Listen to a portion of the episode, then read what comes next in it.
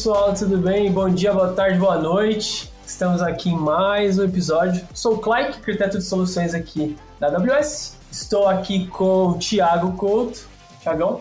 Fala pessoal, tudo bom? Estou aqui também com a Anne. Fala, Anne.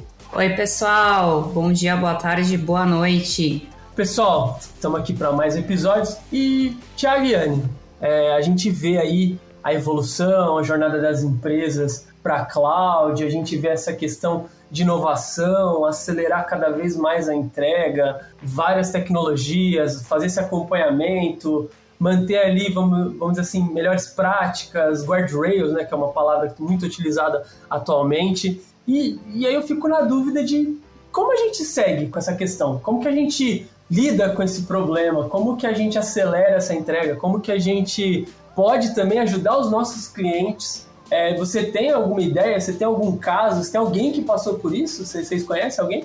Ah, conheço, né? Então, o ponto é, quando a gente fala de transformação digital, o próprio, o próprio nome transformação já diz tudo, né? A gente tem que realmente transformar não só um pedaço da empresa, mas grande parte dela. E aí, a gente tem duas pessoas aqui para falar sobre um case muito interessante que eu tive o prazer de participar bem, bem próximo, que é o Luciano Beija e o Renzo. Renzo, por favor, introduza e dê o espaço para o Beija falar também um pouquinho. Fala, galera.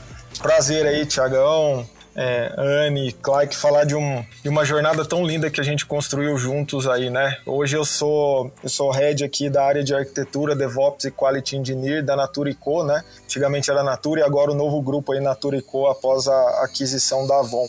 É, já tenho seis anos e meio de, de grupo aqui, trabalhando aí com o Beija há mais de cinco anos. Opa, pessoal, boa tarde, boa, bom dia, boa tarde, boa noite aí. É, eu trabalho aqui também na Natura já, já são sete anos e meio já. Estou com o time do CCOE aqui, sou tech manager aqui do time e a gente trabalha já há um bom tempo aí com, com essa implementação do CCOE, que fez parte aí muito da AWS aí. E é uma coisa que está tá dando bons benefícios para a gente aqui. Boa, pessoal. E aí, assim, já, já que você comentou sobre o seu cargo e mencionou o CCOE, eu quero passar a bola para o Renzo e perguntar o, o seguinte: o que, que transformação digital, o que, que esses desafios que o Clay colocou aqui no início do episódio, que, que eles tiveram dentro da Natura e como é que o CCOE tem relação com isso tudo, como é que ele é, foi utilizado para que a gente consiga cumprir esses desafios. Acho que se você quiser colocar um pouquinho do momento que vocês estavam é, vivendo, é, desses passos grandes aí de transformação digital e o que, que o CCOE tem a ver com isso. Show, Tiagão. Bom, é, para falar um pouco de futuro, só dar alguns passos para trás né, e relembrar a, a linda jornada da Natura, né? Nosso próprio presidente, o nosso VP aqui de tecnologia, costuma dizer que a gente foi uma das primeiras redes sociais, né? Antes mesmo de ter Facebook, ter todas essas redes, que a gente tem como princípio aqui a venda por relações. Então, desde a época lá atrás, né, da, da, da, revista da Natura, das visitas que aconteciam, já era uma grande rede social, não exponencializada pela, pela grande questão do digital, mas a gente já se enxergava como, né? Então, ao longo de toda a história da Natura, a gente já vem modernizando, olhando para sistemas e digitalização.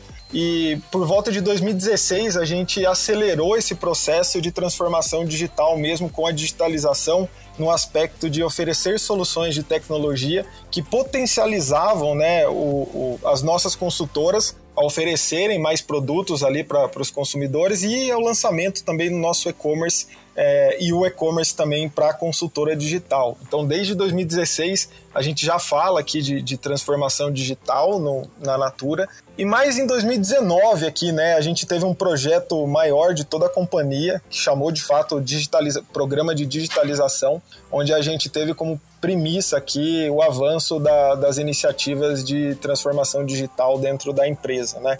Isso se conecta bastante com a própria AWS, né? A gente começou a utilizar cloud também em 2016 de uma maneira bem bem pequena ali com alguns testes, mas em 2019 a gente verificou que a gente precisava mudar o nosso a, a nossa estratégia de IT e, e, começamos a investir muito mais em, em cloud, né? E, e, como a nossa CIO diz, né, a Renata Marques, sem dúvida a jornada cloud é e foi um dos principais habilitadores da nossa estratégia de IT, né? É, primeiro, para que a gente possa sempre inovar de forma ágil, segura, escalável e com o nosso principal propósito, que é levar a beleza para o mundo, um mundo muito mais sustentável, muito mais inclusivo, muito mais diverso, né?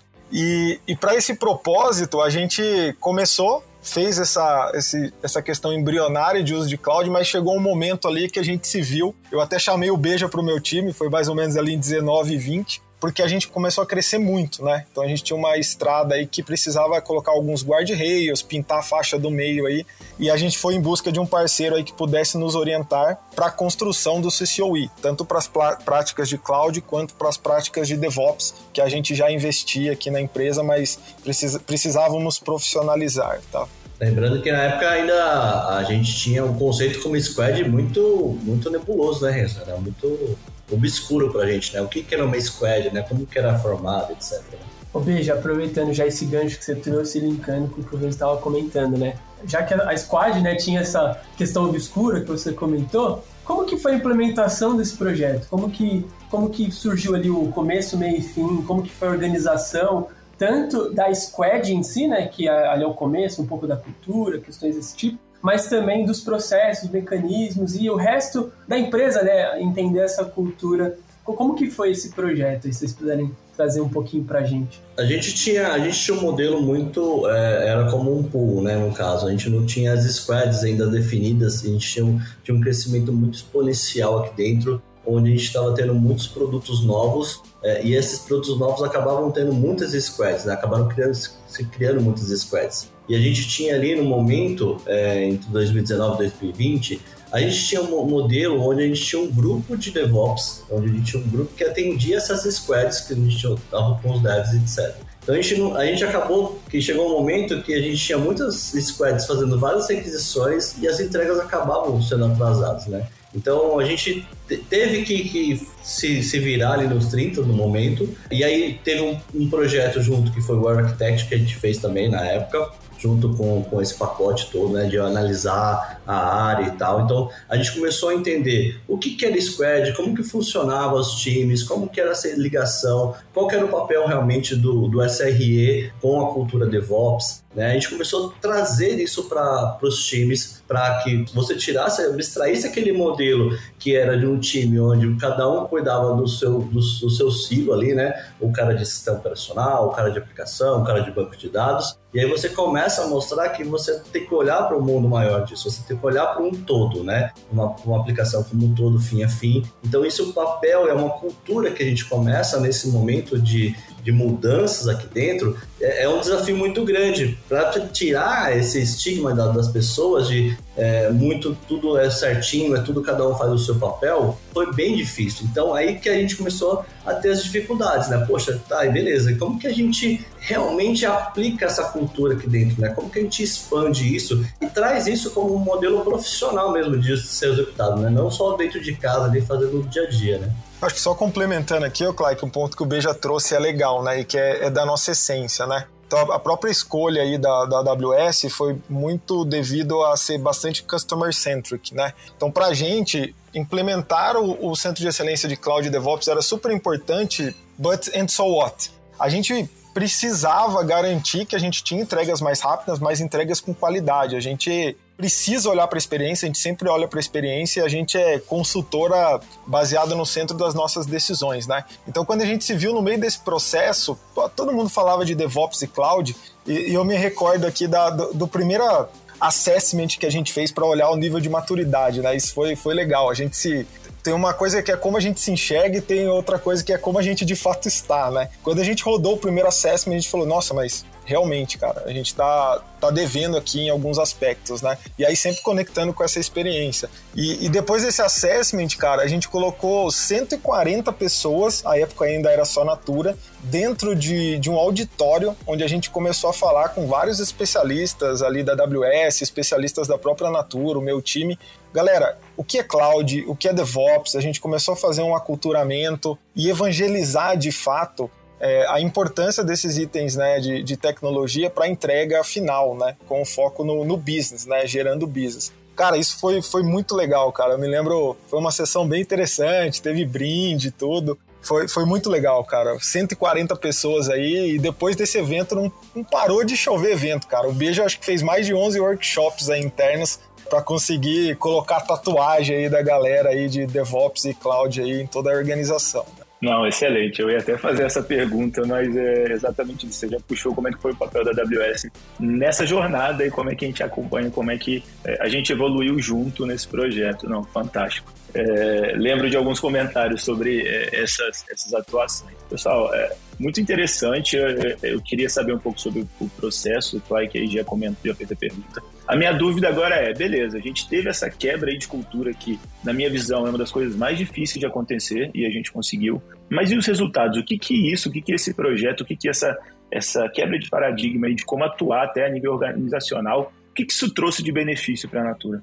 Bom, é, acho que a gente teve um, teve um depois desse, desse assessment, né, dessa, desse aculturamento que a gente teve com os times, a gente começou a entender que é, não era só aculturar o pessoal, as squads terem, terem esse modelo, né, entrando várias squads acontecendo, etc. É, mas como que a gente conseguia ter um modelo centralizado de informações? Porque você começava a pulverizar demais você começava a ter ideias em squads, só que elas não se convergiam, não se integravam dentro da companhia, né? Então foi a hora que a gente começou a entender que a gente precisava ter um núcleo de pessoas que fizessem um link junto com a arquitetura das definições de companhia, como companhia. Porque quando a gente fala de uma empresa pequena, uma empresa ou uma, uma empresa está começando, uma startup, etc., você tem um núcleo pequeno ali, uma squad única que faz tudo e tem todos os processos já pré-definidos ali. Quando você fala de uma companhia do tamanho da Natura, e aí são vários produtos, várias linhas, tanto para consumidor final, para consultora, você começa a ter várias ideias de arquitetura e essas têm que se convergir em algum momento. E como que você entrega isso se você se cada squad pensa de um jeito? Então, foi a hora que a gente entendeu que realmente esse modelo do CCOI trazia essa convergência de ideias e arquitetura para um local onde eu, junto com a cultura DevOps, a gente ia conseguir definir ali um barramento de serviços, uma, uma forma de entregar é, infraestrutura, entregar aplicação, entregar os produtos de uma forma centralizada e controlada, sem perder os principais pilares, como segurança, né, custos, escalabilidade, é, resiliência. Então, assim, tem, tem várias coisas que a gente consegue controlar tendo esse barramento com, com o CCOI, né? É, e e, e, trazendo aqui pro Quant, né, do que o Beija comentou aí, ô Tiagão, cara, é, depois de três meses, cara, de que a gente já tinha estabelecido o CCOE aí, a gente já viu um incremento de quase 200, chegou a 198% do aumento da quantidade de deploys, né? Lógico, teve muito trabalho, né? Mas a gente avançou muito rápido nessas frentes, né? Então, assim, poxa, a gente criou o conceito de comunidade DevOps, tem um, um wiki aqui que é mantido pelo CCOE, mas também aberto para todos os times de SRE, para os próprios DevOps Engineers, para os times de produto, onde é onde estão uma série de playbooks, uma série de scripts, videoaulas, né, onde a gente conseguiu colocar e criar esse conceito de, de comunidade, né? É, fora isso, uma série de workshops, uma série de meetups que são feitos interna, internamente, né? E aí de resultados, cara, a gente fechou o ano agora de, de 2021, cara, só para você ter ideia, a gente é, tinha um modelo de alocar DevOps Engineer em todas as squads. Isso não era escalável, cara. Até a gente avançou rápido na cultura, mas não se pagava, né? E a gente, depois que a gente terminou o CCOE e a construção com a AWS, a gente viu a necessidade da criação de uma plataforma, de fato, né, de autosserviço, que o que vocês chamavam de vending machine, né? É, acho que a própria AWS surgiu disso, né? E a gente criou uma, um, um, piloto aqui e a gente implantou algo interno aí com o time na liderança do Beja.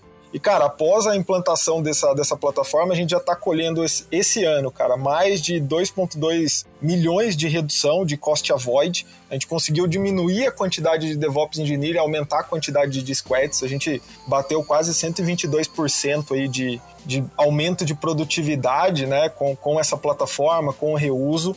E também tivemos, cara, 1,7 milhão aí de economia é, de execução de scripts ou de necessidades que cada squad fazia do seu jeito com uma padronização que o Beja colocou, né? Cara, isso é, foi... A gente apresentou essa semana lá para o nosso board, foi, foi muito legal, foi muito elogiado e mostra de fato como é importante a gente investir nessa questão de autosserviço, né? Nossa, é incrível.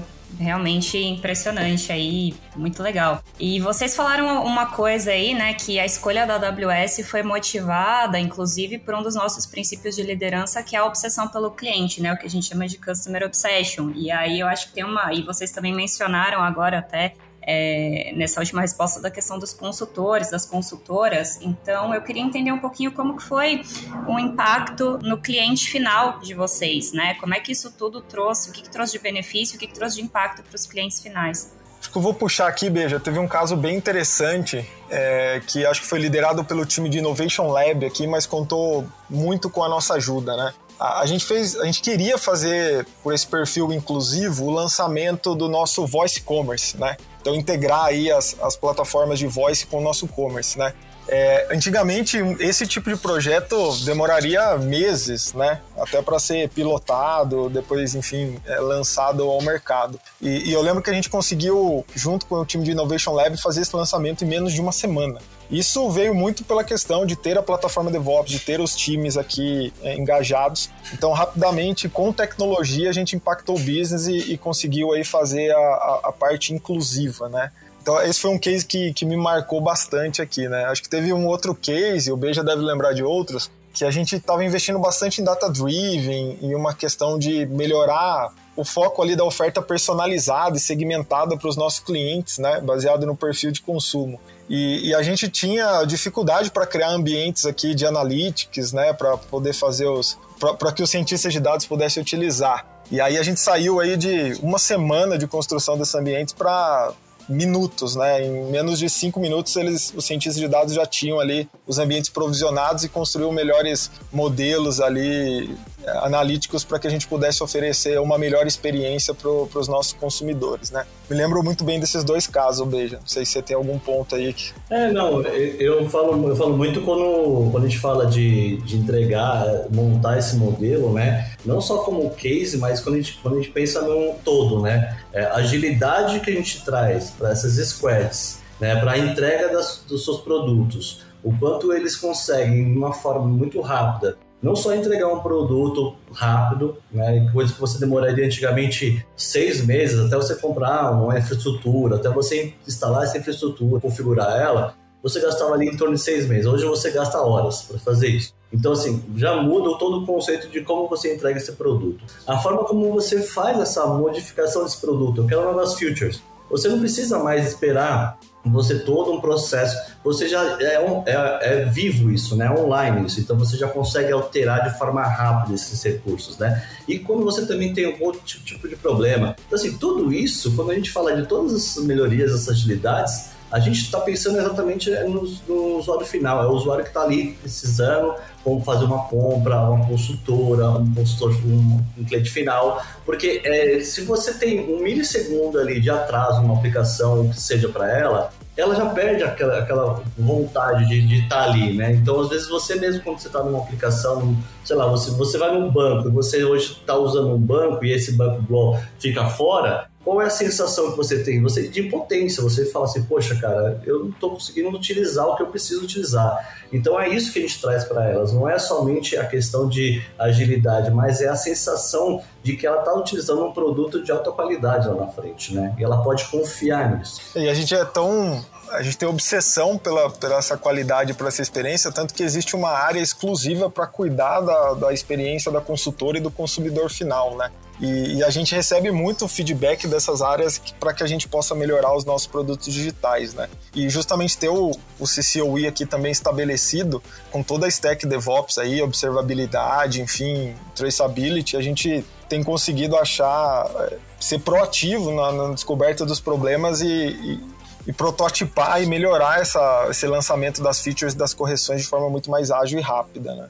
Pessoal, muito legal assim bater papo aqui com vocês. Esse assunto aqui, cada vez que a gente puxa um pouquinho de assunto, tem mais coisas para a gente se aprofundar. Obrigado aí pelo tempo de vocês. E para a galera que está escutando a gente, para quem tem interesse em saber um pouquinho mais sobre esse caso de sucesso, a gente tem publicado já é o caso de sucesso deles, então vocês podem procurar lá CCOI, Natura, tudo certinho. E aí vocês vão encontrar o link também na página do, do podcast. A gente sempre deixa uns links de referência, a gente vai deixar o link lá para você. Para quem também tem interesse em saber mais o que é o CCOI, né, que é o Centro de Excelência em Cloud, ou Cloud Center of Excellence, é, aí você pode também estar tá pesquisando que a gente tem alguns blog posts também explicando um pouquinho do processo, como que funciona, quais são ali os tópicos abordados. E é isso. Pessoal, obrigado pelo tempo. Obrigado aí, Renzo. Obrigado aí, Beija. Obrigado, Thiago Couto. Obrigado, Anne. E pessoal, é isso aí. Valeu. Fui!